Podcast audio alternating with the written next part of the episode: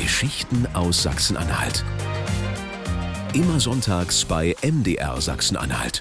Anne Jungnickel streift sich im Stadtarchiv in Naumburg die Baumwollhandschuhe über, öffnet behutsam einen grauen Karton, schlägt Seidenpapier zur Seite.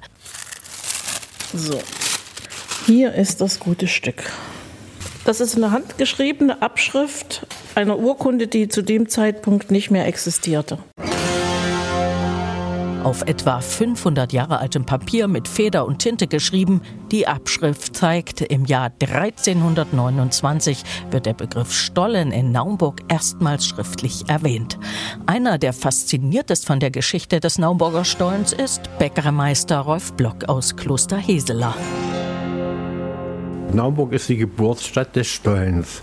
Der Bischof Heinrich, der hat äh, 1329 den Naumburger Bäckern das Innungsrecht verliehen. Aus dieser Urkunde geht hervor, dass er als Obolus davor zwei lange Wese Brote, die man Stollen nennt, bekommt. Die genaue Rezeptur des Gebäcks ist in der alten Schrift nicht überliefert. Block ist sich aber sicher, die damalige Zusammensetzung hat nichts mit den heutigen Köstlichkeiten zu tun. Der Grund, die Back- und Fastenregeln der katholischen Kirche in der Adventszeit. Während der Fastenzeit durfte damals nicht mit Butter und Milch gebacken werden, da ist mit Rüböl gebacken. Aber das Rüböl, sprich Rapsöl, das ist nicht mit dem zu vergleichen, wie das, wie das heute ist. Also das war bei weitem nicht so gut filtriert und das war noch mit relativ viel Bitterstoffen versehen und da war das nicht so der Genuss. Ein eher trockenes Fastengebäck also, auch wenn der Bischof damals zwei lange weiße Brote fordert, von zartem Puderzucker, sind die Stollen damals wohl nicht ummantelt. Zucker wurde zu der damaligen Zeit wie mit Gold aufgewogen. Also ich kann mir nicht vorstellen, dass man damit Zucker gebacken hat. Wenn in dieser Urkunde auch da erwähnt wird als zwei lange Wese Brote, die man Stollen nennt, das war kein Puderzucker. Das kann nur Mehl gewesen sein. Da hat man sicherlich diese Brote dann im Mehl gewälzt, um eben die lagern zu können, um eben den Schimmel vorzubeugen. Bestimmt kein Genuss, heute das nur nach dem damaligen Rezept zu backen. Nach der Stollenerwähnung in Naumburg ist er dann erstmals verbrieft, der Dresdner Stollen 145 Jahre später. Und zwar auf einer Rechnung eines christlichen Krankenhauses an den Dresdner Hof. Wer weiß, ob es den weltberühmten Dresdner Stollen ohne ein Fachkräfteabwerben aus der Domstadt gegeben hätte, erzählt Becker Block schmunzelt. Es gibt eine wunderschöne Anekdote. Und zwar, dass die beiden Herrscher, also der Kurfürst Ernst von Sachsen und sein Bruder Albrecht, dass die 1472 in Naumburg waren, haben da Bäcker abgeworben und haben 1474 den Dresdner Stollen aus der Taufe gehoben. Das war damals schon Wirtschaftsspionage.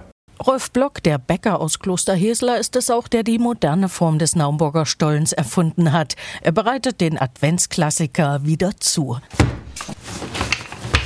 2012 beginnt er mit Vertretern der Stadt Naumburg, des Doms und dem Bürgerverein an einer zeitgemäßen Rezeptur zu feilen. Der Bezug zum Mittelalter ist das Mehl. Von der Originalrezeptur oder von dem, was da überliefert ist, äh, ist das Mehl äh, übrig geblieben. Nämlich, wir backen den nur mit Dinkelmehl und 1329 gab es ja das Dinkelkorn oder das Dinkelmehl schon. Das äh, Dinkel ist ja das Korn der Germanen. Wo sonst eher Rosinen im Weihnachtsstollen schlummern, wird in Naumburg Stadtgeschichte eingebacken.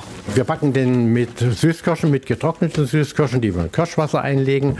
Das hat auch einen geschichtlichen Hintergrund und zwar, weil das größte Fest der Stadt Naumburg ist das Kirschfest. Und aus dem Grund äh, verwenden wir da die Süßkirschen getrocknet und dann werden die in Kirschwasser eingelegt, wie Sultaninen behandelt.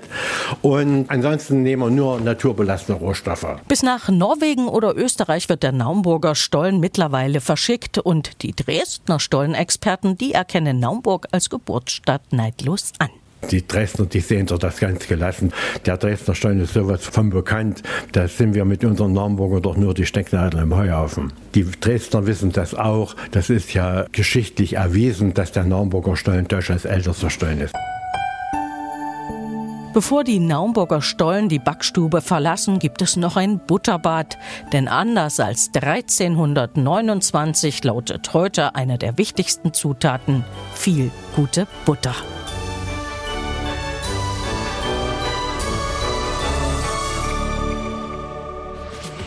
Geschichten aus Sachsen-Anhalt. Immer sonntags bei MDR Sachsen-Anhalt. Und jederzeit in der kostenlosen ARD Audiothek-App.